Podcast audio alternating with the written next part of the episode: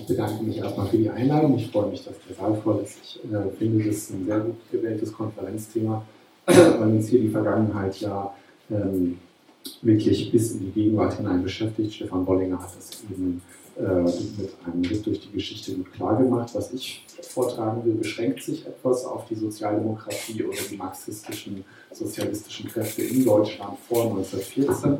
Das basiert auf dem Buch hier, was eben nicht erwähnt wurde, Sozialismus, Sozialismus und Arbeiterbewegung in Deutschland und Österreich. Das kann man da vorne auch erwerben. Wer also die Zitate nochmal nachlesen will oder ähm, genauer mal reingucken will zu dem, was ich sage, kann sich das dann da besorgen. Und ähm, wie war das mit dem Internationalismus in der sozialistischen Arbeiterbewegung?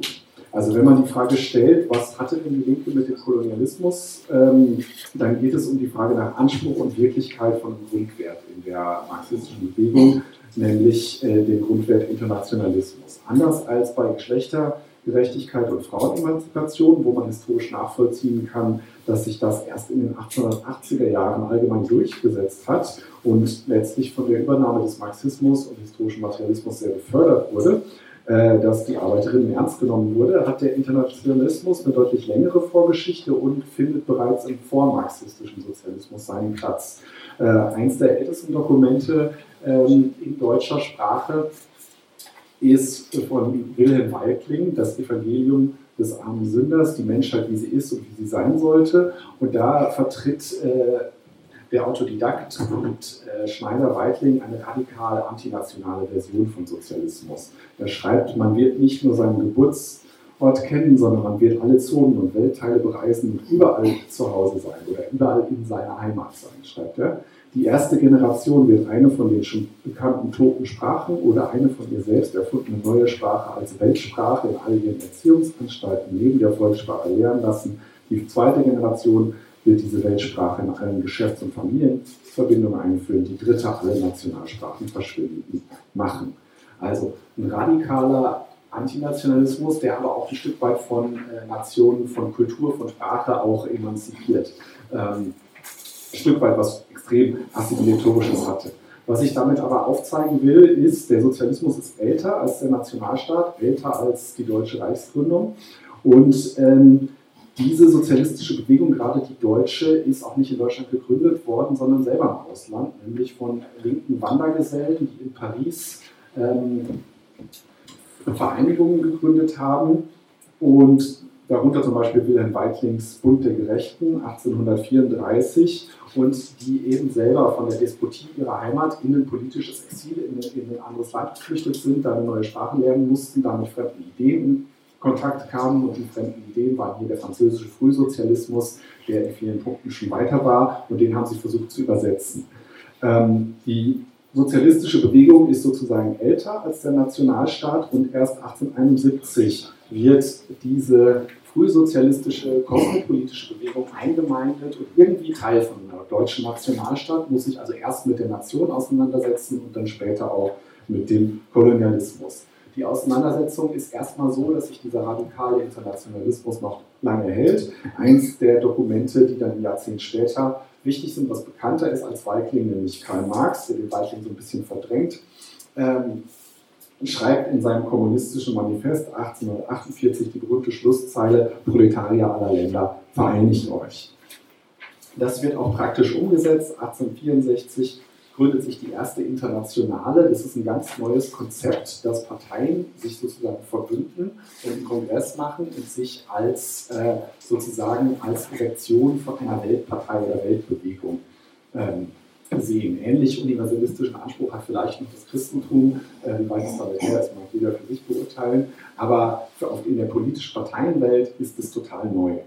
Diese internationale muss man sich nicht so vorstellen, als ob da große Massenparteien zusammenkommen, sondern das sind eher kleine regionale Sektionen, kleine Handwerkerclubs, äh, einzelne Gewerkschaften. Aber das politische Konzept dahinter ist sozusagen avantgardistisch und weitgehend. Ähm, diese Internationale zerbricht an inneren Widersprüchen, wie man weiß, aber ähm, das Thema Internationalismus begleitet halt die sozialistische Bewegung, schon bevor es die deutsche Sozialdemokratie wird, über die ich gleich. Das Thema Internationalismus liegt ein bisschen quer, deswegen auch, weil diese Bewegung ist älter als der Nationalstaat, äh, quer zu nationalen Befreiungsbewegungen. Ähm, Deutschland ist noch kein Staat. Äh, es wird total als legitim angesehen, äh, dass man halt eine deutsche Nation gründet. Und die Hoffnung dahinter ist, dass das durch irgendeine Art von demokratischer Revolution gegen die kleinen und Großfürstentümer und Königshäuser von Wien bis, ähm, bis Gotha äh, geht. Ähm, das passiert dann aber eben nicht, sondern die deutsche Reichseinigung kommt von oben äh, durch Blut und Eisen von Preußen und damit muss man sich auseinandersetzen. Ein anderes Problem neben dieser nationalen Befreiung versus Internationalismus, ist es dasselbe oder wann ist es nicht dasselbe, ist diese Stufung, die auch im Marxismus dann aufgemacht wird zwischen proletarialer Länder, vereinigt euch, heißt es im Schlusssatz, aber dann heißt es an anderer Stelle, wie man das denn umsetzen möchte, schreiben Marx und Engels, ich zitiere, Vereinigte Aktion wenigstens der zivilisierten Länder ist eine der ersten Bedingungen der Befreiung. Der Internationalismus dieser Arbeiterbewegung äh, stellt also die Hierarchie Zivilisation versus Barbarei nicht völlig in Frage. Er schreibt zwar wenigstens der, der, zivilisierten Länder, aber im Grunde steckt da ein Stufenmodell hinter. Europa und die USA sind fortgeschrittene Industrienationen. Da gibt es dann erst die bürgerliche und äh, Revolution und danach die sozialistische Revolution und der, der Rest folgt irgendwie. Äh, am, am Ende kam es völlig umgekehrt. Revolution kam in den anderen Ländern und hier warten wir heute noch. Aber man hat sich das damals so vorgestellt und war damit auf Linie mit eben einer im Grunde bürgerlichen Denkfigur. Zivilisation versus Barbarei. Ich würde aber nicht sagen, dass der Marxismus darauf verkürzt werden kann und da überhaupt kein Spannungsverhältnis ist, ähm, sondern diese Idee der Freiheit und Gleichheit und der Internationalismus sind dem eben so tief eingeschrieben, dass sie das konterkurieren, dieses Zivilisation Barbarei-Modell. Äh, das zeigt schon weitlings vormarxistischer Internationalismus und es zeigt auch ähm, eine Wendung, die Marx selber in den 1880er Jahren gemacht hat, als er endlich mal in Konversation tritt mit Sozialistinnen und Sozialisten, die eben nicht aus den sogenannten fortschrittlichen Ländern kommen, sondern aus den Rändern des Kapitalismus, aus dem zaristischen Russland. Da schreibt er mit einer Frau, Vera Sassulitsch, und äh, es gibt mehrere Briefentwürfe von Marx, äh, wo er auf ihre Fragen antwortet, ob denn Russland durch den Kapitalismus hindurch müsse, durch dieses schmerzhafte Stadium, um äh, dann hinterher erst den Sozialismus äh, machen zu können, oder ob man vielleicht von den vorkapitalistischen Dorfgemeinschaften, von den äh, kommunalen Ökonomien, die sich in Russland noch erhalten hätte, ob die nicht Vorstufen sein könnten für die sozialistische Gesellschaft. Marx denkt da lange drüber nach, schreibt mehrere Briefentwürfe, also das belegt dafür, dass ihm das nicht egal ist. Und am Ende stimmt er zu. Also er lernt sozusagen die Peripherie, nein, die Metropole, das Zentrum äh, des Kapitalismus lernt vom Rand. Die, äh, und er sagt, ja, es muss eben nicht erst die Industrialisierung stattfinden, sondern es können vorkapitalistische ähm, Vergesellschaftungsformen ein Modell sein für eine nachkapitalistische Gesellschaft. Das ist total relevant für Sozialismusdebatten, wie sie heute in Bolivien, Ecuador und in anderen Staaten stattfinden. Das ist auch total relevant für das, was die Zapatistas in den 90ern gemacht haben, aber war auch schon relevant in den 60er Jahren für äh, Industrialisierungsversuche äh, nach der Unabhängigkeit der afrikanischen Staaten. Das Problem ist, dass diese Briefentwürfe nie publiziert wurden. Das heißt, das ist was, was dann Studierende in den 90er, 2000er Jahren gelesen haben, aber ähm, was in den 1890er Jahren noch keine Rolle spielte. Da wurde in der Popularisierung des Marxismus diese Dichotomie oder diese Trennung Zivilisation, Barbarei mehr oder weniger mit durchgezogen. Ähm, wie sah das in Deutschland aus? In Deutschland gründet sich 1875 erstmals eine sozialistische Partei, das ist die Sozialistische Arbeiterpartei Deutschlands. Und was schreiben die denn zu Kolonialismus? Sie schreiben gar nichts, weil Deutschland hatte in dieser Phase noch keine Kolonien und sie denken, das ist nicht wichtig für sie. Sie schreiben was Allgemeines. Ich zitiere, die Sozialistische Arbeiterpartei Deutschlands, äh, obgleich im nationalen Rahmen wirkend, ist sich des internationalen Charakters der Arbeiterbewegung bewusst und entschlossen, alle Pflichten, welche die, derselbe, also der internationale Charakter, den Arbeitern auferlegt hat, zu erfüllen, um die Verbrüderung aller Menschen zur Wahrheit zu machen belegt meine These, Internationalismus ist irgendwie wichtig für die, aber es ist auch total vage. Also man weiß nicht so ganz genau. Keine, und es hat keine konkrete Aussage zum Kolonialismus. Das ähm, Darum kommt die Partei drumherum, weil sie 1878 verboten wird und dann zwölf Jahre illegal äh, ist. Bismarck äh, erlässt die sogenannten Sozialistengesetze und genau in dieser Zeit ähm, kommt die Berliner Afrika-Konferenz 1884 und äh, Afrika wird aufgeteilt und Deutschland wird halt diese viertgrößte Kolonialmacht. Und als Bismarck stürzt 1890 und äh, sich die Sozialistische Partei neu gründet, diesmal unter dem Namen Sozialdemokratische Partei, ähm, muss was anderes her. Es wird ein neues Parteiprogramm gemacht und man muss sich eben zu dieser neuen Realität verhalten.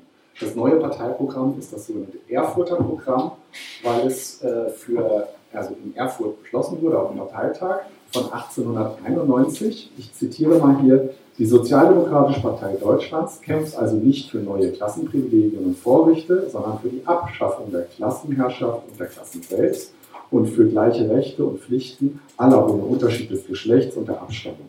Von diesen Anschauungen ausgehend bekämpft sie in der heutigen Gesellschaft nicht bloß die Ausbeutung und Unterdrückung der Lohnarbeiter, sondern jede Art von Ausbeutung und Unterdrückung richtet sich gegen eine Klasse, eine Partei, ein Geschlecht oder eine Rasse.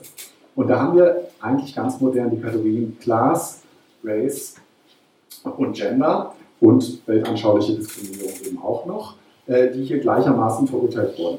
Die Kategorie Rasse bezieht sich auf zwei Sachen. Einerseits auf die Rassetheorien des Kolonialismus, andererseits aber auch auf den Rasseantisemitismus, der damals ähm, ziemlich, ähm, ziemlich einen Aufschwung hat und über den ähm, Friedrich Engels mehrere Artikel geschrieben hat, 1890. Und ich denke, dass diese Debatte hier direkt einfließt in das Erfurter Programm, dass man Rasseantisemitismus und Kolonialrassismus verurteilt. Das Erfurter Programm, ich finde es nach wie vor sehr modern, ist das erste sozialistische Programm in deutscher Sprache, das diesen umfassenden herrschaftskritischen Entwurf macht und diese Kategorien mitdenkt. Es dekonstruiert den Rassenbegriff nicht, obwohl das nach der materialistischen Theorie durchaus möglich wäre, aber es macht mit dem Rassenbegriff dasselbe wie mit dem Geschlecht, markiert ihn als politischen und nicht natürlichen Unterschied und leitet daraus eine absolute Gleichheitsforderung ab. Ähm, wie wird das konkret umgesetzt? Da muss man sich die Reichstagsreden angucken. Was haben die Leute denn dann im Parlament gesagt? Das Parlament ist die Bühne, das ist das, wo sie tatsächlich mal eine Öffentlichkeit erreichen können. Und da werden ja auch diese kolonialen Ansprüche und Kolonialpolitik äh, verhandelt. Es gibt eine Reichstagsrede von 1894, wo Parteigründer und ähm, dominante Figur August Bebel den Kolonialismus entschieden verurteilt. Er sagt, was bedeutet in Wahrheit diese ganze christliche Zivilisation in Afrika oder diese sogenannte christliche Zivilisation in Afrika? Äußerlich Christentum, innerlich und in Wahrheit Prügelstrafe, Weibermisshandlung, Schnapspest, Niedermetzelung mit Feuer und Schwert, mit Säbel und Flinte. Das ist ihre Kultur. Es handelt sich um also ihre nicht die der Afrikaner, sondern das wirft er seinen Parlamentskollegen entgegen. Das ist ihre Kultur. Es handelt sich um ganz gemeine materielle Interessen, ums Geschäfte machen und um nichts weiter. 17. Februar 1894. Also die Kolonien sind Geschäftsinteresse, das Zivilisationsgerede ist Heuchelei. Äh, diese Kritik zieht sich durch. Äh, es wird sogar am 1. Mai 1901 äh, für die erste Mai-Kampagne, was die große zentrale Kampagne der Fest- und Kampftag der Arbeiter äh, ist in Deutschland das Motto gewählt gegen Brotwucher und Hundenkurs. Brotwucher, also zu teure Brotpreise und Hundenkurs, bezieht sich auf genau die Rede von äh, Kaiser Wilhelm, die ähm, Stefan Bollinger zitiert hat, nämlich dieser rassistische Ausfall gegen die chinesischen Widerständigen, ähm, die äh, als Hunden beschimpft wurden und äh, eine völkische Propaganda, die den deutschen Militäreinsatz im, im besetzten China äh, begleitet hat. Ähm, es gibt auch 1904 ähm, nach dem Völkermord an den Herero und Nama äh, eine Intervention der Sozialdemokratie. August Bebel ist es, der eine Parlamentsdebatte erzwingt, diese Kolonialgräuel, so wurde das damals genannt, äh, öffentlich macht und äh, es ist in der Debatte um Entschädigung bis heute wichtig, dass es diese Öffentlichkeit gab, weil es kann keiner sagen, man hätte es nicht gewusst. Es äh, steht drin und es haben Leute halt da schon kritisiert. Äh, ähnliche Parlamentsdebatte gab es ab 1916 von Karl Liebknecht, einem der jüngeren Generation der Sozialdemokraten, später Mitbegründer der Kommunistischen Partei Deutschlands, als er eine Anfrage an die Regierung stellt zum Völkermord an den Armeniern und mit der Frage, ob es eine deutsche Kooperation gegeben hätte, weil Deutschland mit äh, dem türkischen Reich verbündet ist in dieser Zeit.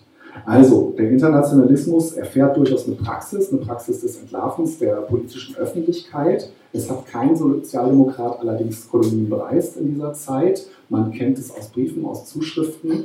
Ähm, man weiß es vielleicht von deutschen Soldaten, die irgendwas berichten, aber es gibt im Grunde keine Kontakte ins nicht-europäische Ausland. Ähm, oder zu den äh, doch ins nicht-europäische Ausland natürlich schon, aber keine Kontakte zu Unabhängigkeitsbewegungen, die damals ja auch noch in den Kinderschuhen stecken. Ähm, so, muss ich noch einmal blättern.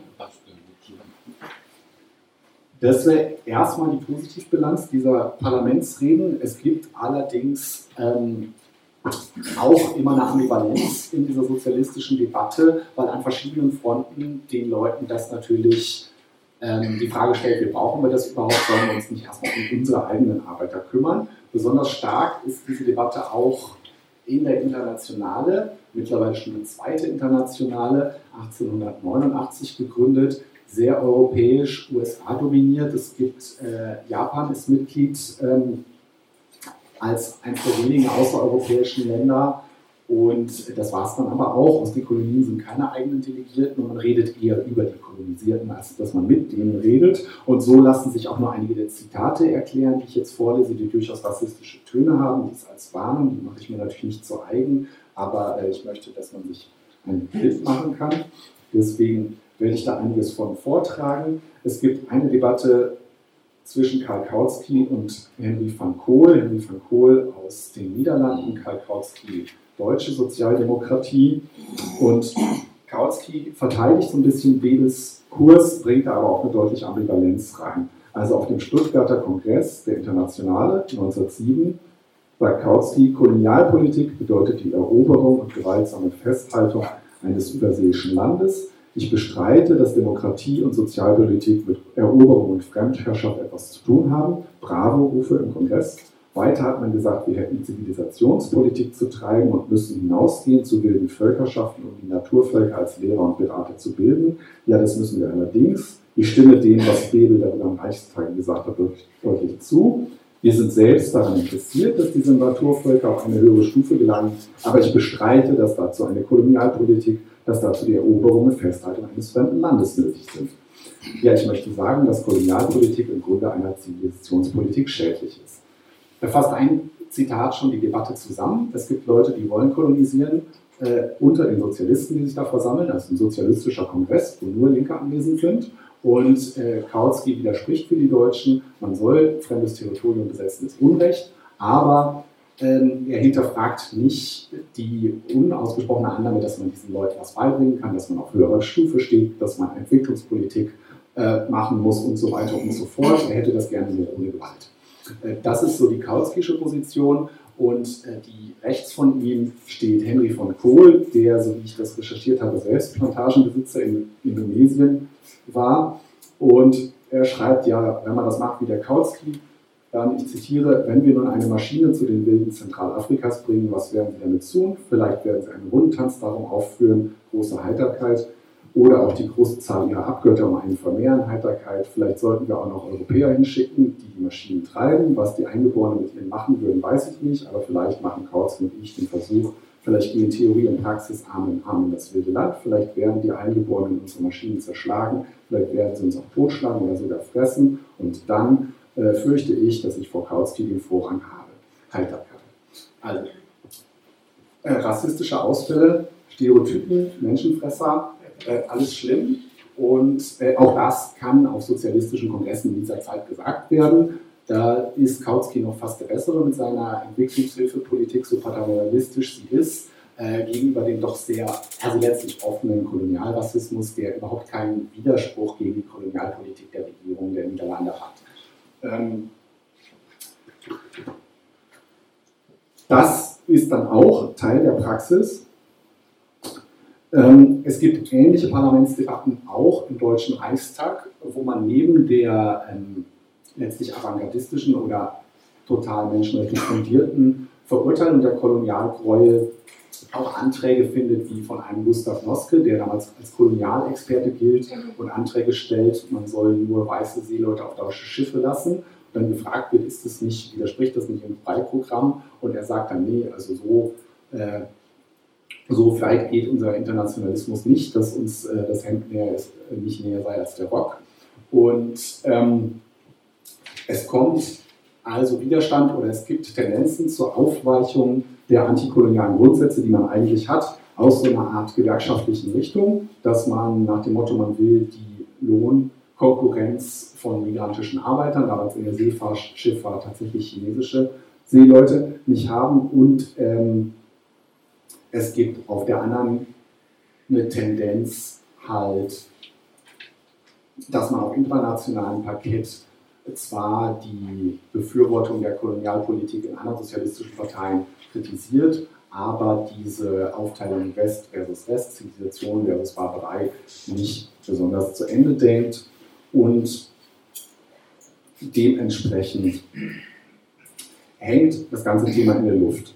Wie geht das Ganze aus? Jemand wie Gustav Noske, ähm, der, schon 19, der schon im Reichstag ähm, die Kolonialpolitik eher aufgeweicht hat und seine Kolonialpolitik, also er kritisierte auch den Kolonialismus, stand aber wesentlich daran, dass er den als zu teuer kritisiert hat und ähm, dass es zu viel kostet. Und da merkt man, wenn diese Kritik nicht grundsätzlich genug ist, sondern sich nur im Grunde, wenn Dinge zu teuer sind, wären sie dann gut, wenn sie billiger wären, ähm, fragt man sich.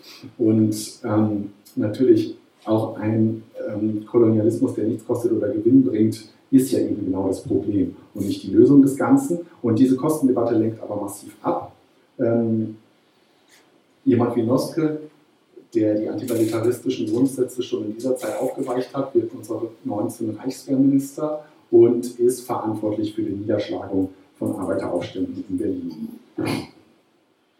Dennoch, der Internationalismus im Kaiserreich ambivalent, ähm, umgesetzt die Kolonisierten finden in der deutschen Sozialdemokratie einen Anwalt, der die Völkermorde und Kolonialverbrechen anklagt, der sie öffentlich macht, der Dinge dokumentiert, die wir sonst bis heute nicht wüssten. Äh, sie finden aber keinen Dialogpartner. Auch und äh, das permanente Nichtwissen über die tatsächlichen Zustände dort führt eben dazu, dass selbst auf sozialistischen Kongressen oder in Parlamentsreden auch kolonialrassistische Stereotypen geäußert werden können. Dennoch ähm, denke ich, dass das Erfurter Programm von 1899, 1891 eine wegweisende Wirkung gehabt hat, dass die, der Kampf gegen Unterdrückung, gegen Klasse, gegen Partei, gegen Rasse äh, über 20 Jahre hinweg die Debatte befördert hat und mein Beleg dafür ist, als die Mehrheit der, eine Mehrheit der Sozialdemokratie 1914 diesem Krieg zustimmt und ähm, was macht die Minderheit, die gegen den Krieg ist? Sie nimmt sich dieses alte Erfurter Programm und das ist nämlich das Programm der USPD, der unabhängigen Sozialdemokratischen Partei. Das Erfurter Programm wirkt also über seine Zeit hinaus und aus den revolutionären Wirren, die am Ende dieses Großkrieges entstehen, entsteht eben nicht nur eine russische Revolution, sondern auch ein ganz neuer Internationalismus, der erstmals was kann, was die alte Sozialdemokratie nicht konnte, nämlich der kann in den gleichberechtigten Dialog treten mit antikolonialen Befreiungsbewegungen, die nach dem Ersten Weltkrieg regelrechten Aufschwung